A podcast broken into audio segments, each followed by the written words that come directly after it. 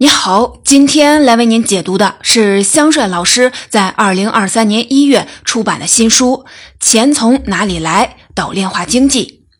二零一九年，这个系列的第一本出来了，起名呢就叫做《钱从哪里来》。二零二零年，香帅老师选择的关键词是 K 型分化，书的副标题是“分化时代的财富选择”。二零二一年，中国经济进入中年成熟期。我们在书名里用了“熟经济”这个词。二零二二年，香帅老师定下的关键词是“岛链化经济”，因为我们所处的这个世界正处在一个从全面连接到有限连接的拐点，是从全球合作共生到博弈共存的拐点，也是一个岛屿各自为政、链上利益结盟的世界。过去增长的风帆会让所有的船只扬帆远航。但是现在情况变了，所有曾经在增长的浪潮中成长起来的中国企业、中国家庭，都需要在新的逻辑下寻找新的位置，在岛上和链上寻找生产和发展的机会。从二零二零年一月二十三日武汉封城到二零二二年十一月三十日广州放开，新冠终于成为了历史名词。从二零一八年中美贸易摩擦到二零二二年俄乌冲突，历史的车轮沉重地碾过了世界。每个地方的伤痛都会牵动我们这些普通人，在我们身上留下了痕迹。带着隐隐作痛的伤口，我们能感觉到一个新的世界已经呈现。很多决策的逻辑需要在新的历史环境下重新思考。这几年有很多的朋友不停地问香帅老师。未来经济还会好吗？我还能买房吗？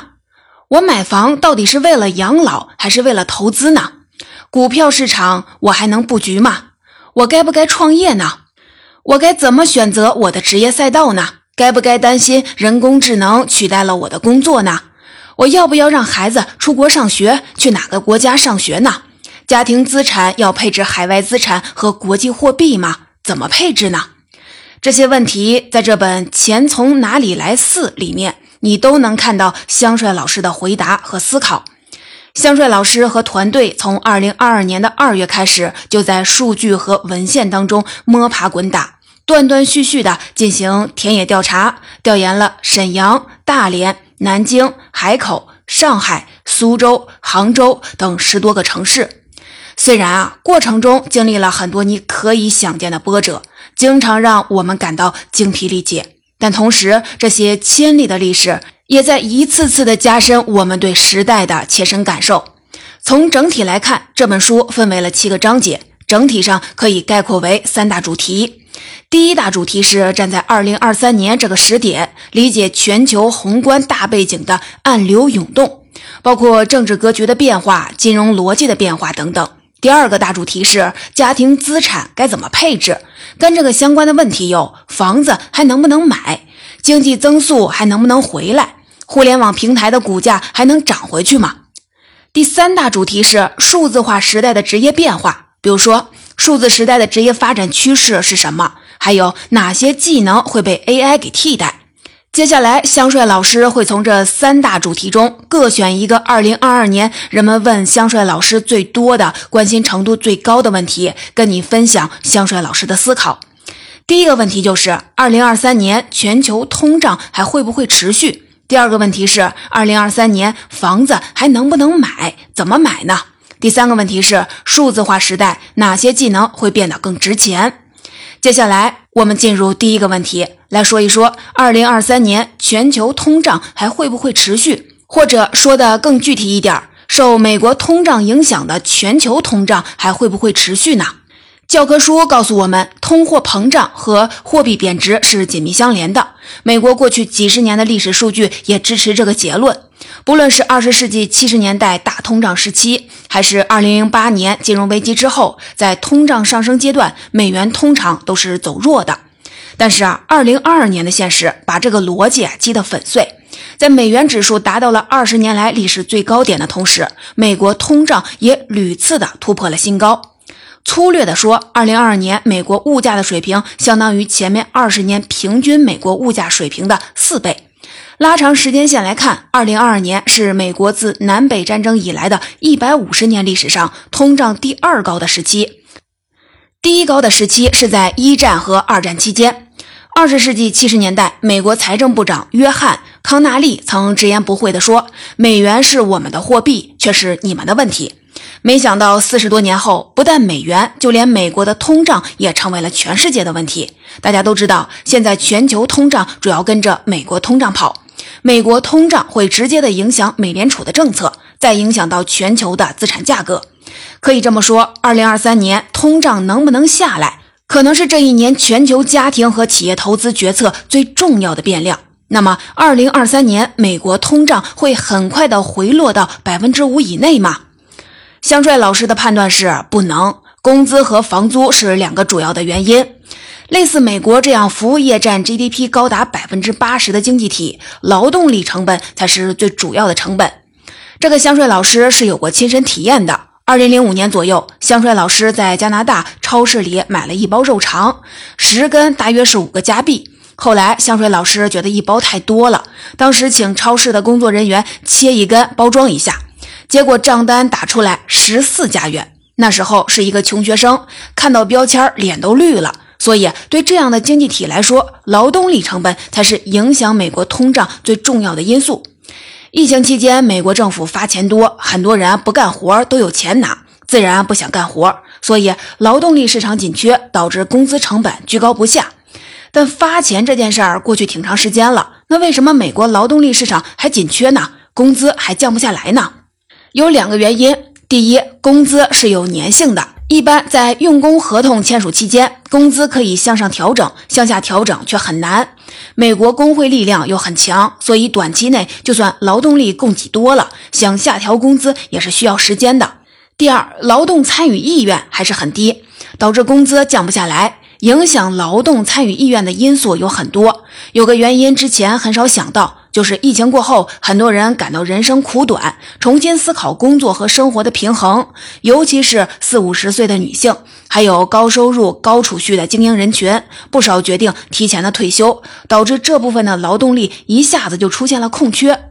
另一个原因跟通胀有关，美国的名义工资虽然涨了百分之四，但通胀高达百分之八，导致实际的工资增长是负百分之四。很多美国人觉得不合算，索性躺平不干了。这也就是为什么至今美国劳动力市场缺口仍然超过了一个百分点。所以，短期内美国劳动力市场的工资水平不但很难降下来，反而有上升的压力。这个压力会导致劳动力价格继续的上升，形成螺旋，这就是著名的工资价格螺旋。说完工资，再来看房租。房租是美国 CPI 的重要的拉动项，几乎占到了百分之四十的比例。而美国房租现在面临的上行压力非常大。为什么呢？因为按照美国历史数据规律，房价走势大约领先房租走势的十八个月，而二零二二年前十一个月，美国房价上涨了百分之十点八三，这意味着未来一年甚至更长的时间内，房租仍然面临上涨的压力，推动通胀上行。所以啊，香帅老师的判断是，二零二三年美国通胀要回到百分之五以下都很难，更不要说他们百分之二的货币政策目标了。而且啊，如果我们把目光拉远到未来的三到五年，同样就会发现，这个百分之二的目标是很难实现的，或者说是美联储不太愿意去实现的。北京大学的徐远教授做过一个简单的测算，假设未来五年美国保持年均百分之四点五的通胀率，那就可以消化掉美国政府在疫情期间借的所有的债务。这句话背后是什么意思呢？由于美元拥有了世界货币的地位，所以美国政府保持一定的通胀率，等于帮自己降低了债务水平。这是通胀对美国的第一个好处。除此之外，美国的货币政策也始终要兼顾两个目标：促就业和控通胀。但这两个目标是一对冤家，没法同时实现。通胀要压下来，失业率啊就得上去。因为如果没人想找工作，工资就还得涨。根据美国的经验数据，通胀回落一个点，失业率就要上升两个点；通胀回落四个点，失业率就得翻一倍都不止。所以这是第二个好处，一定的通胀水平其实是维持就业率的一个方法。这么看下来，起码在最近的几年，尽管美联储嘴上说着要压通胀到百分之二，但身体却会很诚实。按照社科院张斌教授的测算，维持一个百分之三点五到百分之四点五的通胀率，是美联储在促就业和控通胀之间所能取得的较好的平衡。在研究了历史数据之后，香水老师的判断是在未来的三到五年，美国都会处在一种颠簸起伏的高通胀期。美国通胀会在政治目标和经济目标中来回的摇摆，在这个过程中，美国通胀的目标中枢可能上移到百分之三到百分之四的位置上，这也就意味着我们可能将面对一个通胀高企和政策波动并存的全球资本市场。但是啊，请要记住，刚才香帅老师说到的全球的时候，其实意思是除中国之外的全球。中国在二零二三年年初这个时间点上是没有通胀的。或者说，我们有比较强的通缩压力。二零二二年，中国的生产者价格指数 PPI 一度的下跌到了负数以下。去掉食品和能源之外的核心 CPI，食品可能会受到春节等季节性因素的影响，能源可能会受到外部环境的影响，也有一些时间是不到百分之一的。而在二零二三年年初这个节点，我们还是面临了一定的通缩压力。至于这一局面如何的演变，非常的依赖宏观政策的力度。接下来我们来看第二个问题：二零二三年房子还能不能买？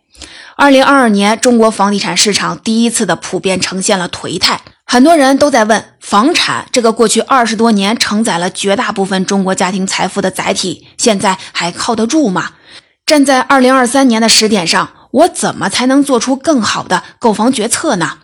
其实啊，对于个人来说，不管是在哪个时间点上，房子还能不能买这个问题，本质上是在问你买的房子还是不是优质安全资产。是，当然是要买；不是，就需要斟酌考虑了。所谓优质安全资产，要满足两个条件：第一，优质，能跑赢大部分的资产品类；第二，安全，波动不大。从历史来看的话。我们可以把过去二十二年中国房地产市场的整体的情况划分为三个阶段，在这三个阶段，向帅老师对于房产是不是优质的安全资产这个问题的回答是不一样的。第一个阶段是从两千年到二零一三年，在这一阶段可以说中国房产等同于优质安全资产。我们都知道，这个阶段的中国增长最大的推动力就是超大规模的城市化，而城市房产就是城市化的财富载体。所以在此期间呢，中国房产市场是全面的普涨，不管是谁，不管在哪儿上车就是受益。这个阶段的收益率有多高呢？如果你买的是一线城市的房子，那平均年化回报率就达到了百分之十三点一，全国平均是百分之六点零四。现在到哪儿去找这种收益率的项目啊？咱们十年期的国债还不到百分之三，可以说二零一三年以前买房子随便买，买哪里都赚，赚的都不少，差异呢不太大。再来说第二个阶段，从二零一三年到二零二一年这段时间，大城市房产快速的上涨，小城市房产价格出现了分化。所以啊，从二零一三年开始，房子就不能随便买了。买对了能涨很多，买错了不仅不涨还会跌。比如说，二零一四年下半年和二零一五年，二三线城市的房价没有上涨，还跌了一点点。但是一线城市几乎是没跌，而且从二零一五年夏天开始还开始涨了，涨了很多，速度很猛。这个阶段，一线城市房价平均年化的回报率是百分之八点五三，全国范围内房地产平均年化回报率为百分之四点八七。可以看到，虽然和第一个阶段相比，不管是在一线还是全国范围内的房价上涨的速度都有明显的下降。但是啊，一线城市的增速水平还是远高于全国平均水平的。再来说第三个阶段，就是从二零二二年开始，中国的城市化高增长阶段基本上就结束了，房产的高收益阶段也基本上告一段落了。二零二二年，我们看到中国房产持续二十多年的上行趋势被打破了。截至二零二二年的八月，在七十个较大城市中，只有上海、北京、成都、无锡、昆明、海口。赣州七个城市的二手房的价格同比上涨，杭州和广州持平，其余城市全部下跌。其中东北地区的牡丹江、哈尔滨、吉林分别以百分之十点七、百分之九点五和百分之六点八的跌幅位居下跌榜前三。如果把时间拉长，这个下跌的幅度就更明显了。站在这第三阶段的开端。香帅老师的判断是，二零二二年之后，中国房产会持续的剧烈分化，只有少数地区和城市的房产仍然是优质的安全资产，大部分区域的房产有比较大的风险，将不再被视为优质安全资产。那么，进入这个第三阶段之后，不同的家庭应该怎么买房呢？这里，香帅老师给你三个思考这个问题的逻辑，分别是增长逻辑、通胀逻辑和机会成本逻辑。首先是增长逻辑，分析历史数据，我们就会发现，房价涨跌幅和中国经济增长的趋势是一致的。两千年到二零一二年这十三年，还有二零一三年到二零二一年这九年，中国 GDP 平均增长率分别是百分之十点二和百分之六点五。一线城市房产收益率下降的速度，其实比中国经济下行的速度要慢，而二三线城市房产的收益率其实从来没有赶上过中国的经济增速。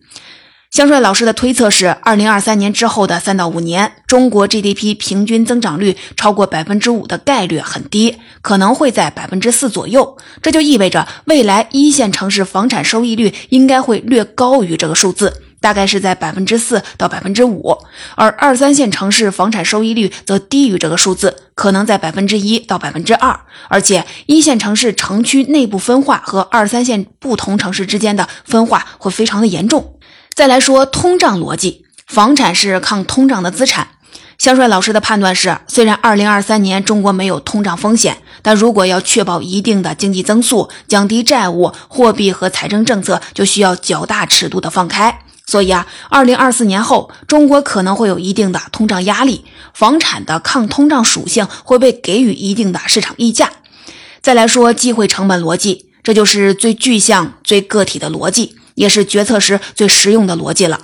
所谓机会成本，就是你为了一个机会而放弃的另一个机会的成本。比如说，你手里一共有三百万元，付了房子的首付后，就没法再买股票、债券了。股票、债券可能挣到的钱，就是你买房的机会成本。除了这三重逻辑以外，香帅老师还建议你问自己两个问题：第一，我还有其他选择吗？第二，我的生活目标到底是什么？人不同，场景不同，对于这两个问题的答案往往也不同。比如说，香帅老师在书里讲到，香帅老师研究团队的小伙伴们家基本上都在二三线城市，分布在山西、山东、贵州、四川、吉林、甘肃，父母的职业也多种多样，比如说公务员、教师、商人，他们通常属于城市中产阶级的家庭，有一定的积蓄，有一定的认知能力，也起码有一套属于自己的房产。小伙伴问香帅老师：“老师，我们家该怎么办呢？”说实话，根据宏观判断与历史数据分析，香帅老师当然应该告诉他们，二零二三年之后的十年，基金和股票的年化收益率大概率是超过房产的，因为中国的经济增长将会从城市化驱动转变为好企业驱动，这部分增长的溢价会在金融市场上体现出来。所以啊，你要做价值投资者，投中国增长。但香帅老师的答案是买房，为什么呢？因为这是安全底线。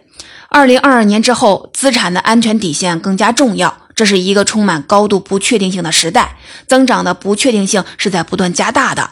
在趋势确定的时期，梭哈可能是最优的策略。但二零二二年之后，缺乏确定的长期趋势，任何趋势都可能被反复的波折打碎。任何今天看起来最稳妥的投资。明天都有可能变成最危险的投机，所以啊，家庭更需要保底，需要将下限守得更牢，这样才有机会追逐上限。即使追逐上限失败，也不至于导致家庭命运轨迹的改变。在这个案例里，还有一个现实问题：买哪里的房子？香帅老师之前给团队的小伙伴的建议就是优先选择北上广深。如果在北上广深买不了，那就尽量的买自己所在省份的省会城市的房子，因为这样的收益率会偏高。但是二零二三年，香帅老师觉得要稍微的调整一下说法。比如说，香帅老师的团队有一个小伙伴来自山东潍坊，他父母如果再购房，应该是在潍坊买还是在济南买呢？从纯经济角度分析，应该是后者。但如果考虑到未来，不管是潍坊还是济南，房价的涨幅都不一定高出通胀太多，反而是房子本身的附加值，比如说学区、商业便利度以及物业等因素更容易产生高下之分，决策就会发生变化。孩子在北京，大概率是不会回山东了。自己未来要么是去北京，要么是留在老家，把房子买在老家潍坊，似乎啊是最优的选择。毕竟，包括亲戚、朋友、同事在内的几十年的社会关系网络都在本地。看个病、办点事儿、聊个天儿、组个牌局，包括挑一个好的楼盘，都要方便得多。而如果买到了省城济南，虽然离得并不远，但在某种程度上也相当于是背井离乡、连根拔起。当然了，如果孩子大学毕业后回省城工作，这个决策又会变得很简单，就是买省会。所以啊，跟着家庭网络、社会网络走才是归宿。人类毕竟是社会动物，而不是纯粹的经济动物。除了这些例子以外，香帅老师在书里还讲到了很多其他的情况，比如一线城市家庭、四五线城市家庭买房的决策，都是香帅老师身边的实例。如果你感兴趣的话，可以去读这本书的第三章。希望香帅老师的思考对你的决策有帮助。这部分我们说的比较长，来小结一下。针对买房的问题，香帅老师再重复一遍提供给你的思考的角度，分别就是三个逻辑：增长逻辑、通胀逻辑，还有机会成本逻辑。另外再加上两个问题：第一，我还有其他选择吗？第二，我的生活目标到底是什么？这两个问题，每个家庭都需要拷问自己三遍以上，获得清晰的答案之后，才能为家庭财富做出更好的安排。下面我们来看第三个问题：数字化时代，哪些技能会变得更值钱？可能很多人都有感觉，二零二二年工作啊格外的难找。这不仅仅是因为经济下行、企业裁员，同样也是因为人工智能的出现，在不断的解放更多的劳动力。很多人都在犹豫。究竟要不要继续的在本行业中挣扎求生？香帅老师在调研中就发现，其实现在企业更看重的是工作技能，而不是专业知识的匹配。也就是说，技能比专业更重要。比如说，你学的专业是金融专业，但你的技能可能包括了沟通协调、数据分析等很多方面。香帅老师的研究结论就是，在数字化时代，相比于专业知识，一个人所掌握的技能才是他的核心竞争力。因为在过去的三十年，随着人工智能、数字平台和线上工具的发展，很多专业知识都在逐渐的被标准化、模块化、程序化。很多之前的专业知识变得不那么稀缺了。企业当下需要的是能够解决系统性问题的人才，而能够解决系统性问题所凭借的，一定是个人所掌握的多项技能，而不是某一种简单的专业知识。再说到很多人都在担心的被人工智能取代工作的问题。学术界已经意识到，人工智能可以替代的是一些特定的岗位，而不是技能。所以，一个劳动者只要是掌握一项或者是几项不容易被人工智能替代、被数字化淘汰的技能，那么不同时期可能只会碰到岗位名称的变化，本身是不会被时代抛弃的。在这本书里，香帅老师总结了学术界当前的前沿文献，抽象出了三种未来难以被人工智能取代的工作技能。分别就是创意、社交智慧和手艺。香帅老师在罗胖二零二三年跨年演讲上也讲到了这三种技能对应着不一样的工作能力。创意包括了分析能力、创造性思考能力、理解和表达能力；社交智慧包括人际的融合能力、沟通能力、领导力和引导能力；手艺就是机械的操作能力、手部的灵活度、协助和照看他人的能力。这一点啊，非常的有意思。人手可以随着情境变化，做出成千上万种精细的操作。虽然说机器人已经很牛了，但它在模拟人的精细手部动作方面还有很长的路要走。它现在还只能做出某些特定的动作，而且啊，成本很高。所以手艺这个技能非常的重要。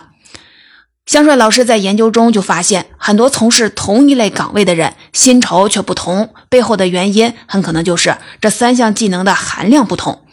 比如说，香帅老师对不同薪酬的理财师做了语义分析后，就发现，月薪一万元、三万元和五万元的理财师在专业知识上的要求差别不大，但高层岗位就会要求创新业务模式，这就对创意技能提出了要求。再有啊，香水老师还观察到，在基金经理、证券分析师、神经科医生等等职业中，同一岗位薪酬差异和社交智慧成正比。越是高薪的岗位，对沟通、交流等技能的要求就越高。这是同一岗位不同薪酬。另外啊，如果你还没有确定自己的工作，想要知道在未来。做哪些事情更不容易被人工智能替代？那么也可以顺着这三种技能去思考，哪些工作当中这些技能的含量是更高的？比如说像数据科学家、集成电路工程师、金融量化的工程师，这些工作都需要创意技能，薪水还更高，集中在一线的城市，学历啊这些硬门槛也就更高，一般要硕博以上。香帅老师就发现，商务、营销、管理、社区服务这些工作更需要协同沟通，对社交智慧技能要求就更高。而且这些岗位几乎所有的行业啊都需要，城市覆盖面会更广，学历差异也会比较大。尤其值得一提的是，广州营销相关的职位，不管是电商、互联网还是传统的营销，广州都排在了最佳求职城市的第一名。我们再来说最后一个，也是最有意思的一个手艺。提到手艺，我们就很容易的想到装修师傅、美容美发这些传统的手艺人。但实际上，医疗保健职业医师、个人护理才是这个行业的大头，也是未来。而且这类职业的国际化能力非常的强，因为老龄化是整个人类社会的共同的命题。美国二零二二年发布的未来十年内前景最好的、岗位增速最快、就业人数超过十万的十大职业里，和医护相关的占了四个。再说一个小细节，二零二二年的中央经济工作会议关于服务业只提了一个词儿，就是养老服务。香帅老师个人认为，这方面的人才培养可能会进入超高速的发展赛道。刚才我们说到的是，在数字化的时代，哪些个人技能会变得更值钱？不过啊，虽然磨砺个人技能是很重要的，但是每一艘小船都会被时代的洪流所裹挟。除了个人努力之外，一个人的命运在很大程度上还要取决于历史的潮汐。一旦不小心踏进了退潮的波浪，就可能会事倍功半。那么，下一个十年的潮汐究竟会往哪个方向涨呢？首先，在中国的语境下，制造业的数字化是一个大浪潮。比如说，尽管2022年程序员的失业率很高，但软件工程师仍然是热招的岗位。只不过，雇主从互联网企业换成了制造业企业。宁德时代、比亚迪、立讯精密等等电子汽车行业，还有医疗甚至纺织企业，都有大量的人才缺口。所以啊，程序员转行到新能源汽车、自动化、机器人等领域工作，是一条顺滑而且前景看涨的路径。但香帅老师觉得还有一个潮汐，它很容易啊被忽略，但可能对未来的劳动力市场更加的重要。这个潮汐就是从有用性的消费到有益性的消费。所谓的有用性，就是物质的、具象的。比如饿了吃一碗面条，或者上一个好大学更好找工作，这些更接近有用性。所谓有益性，就是抽象的、模糊的。比如看一本书触动了心灵，听个段子心情愉快。比如情绪价值，这些更接近有益性。从有用性到有益性，这个判断来自经济学家凯恩斯。一九三零年，凯恩斯就曾经写过一篇文章，展望一百年后的人类社会。他写道：“一百年后，所有我们这些人的经济境况平均要比现在的好上八倍。我们将再次重视目的甚于手段，更看重事物的有益性而不是有用性。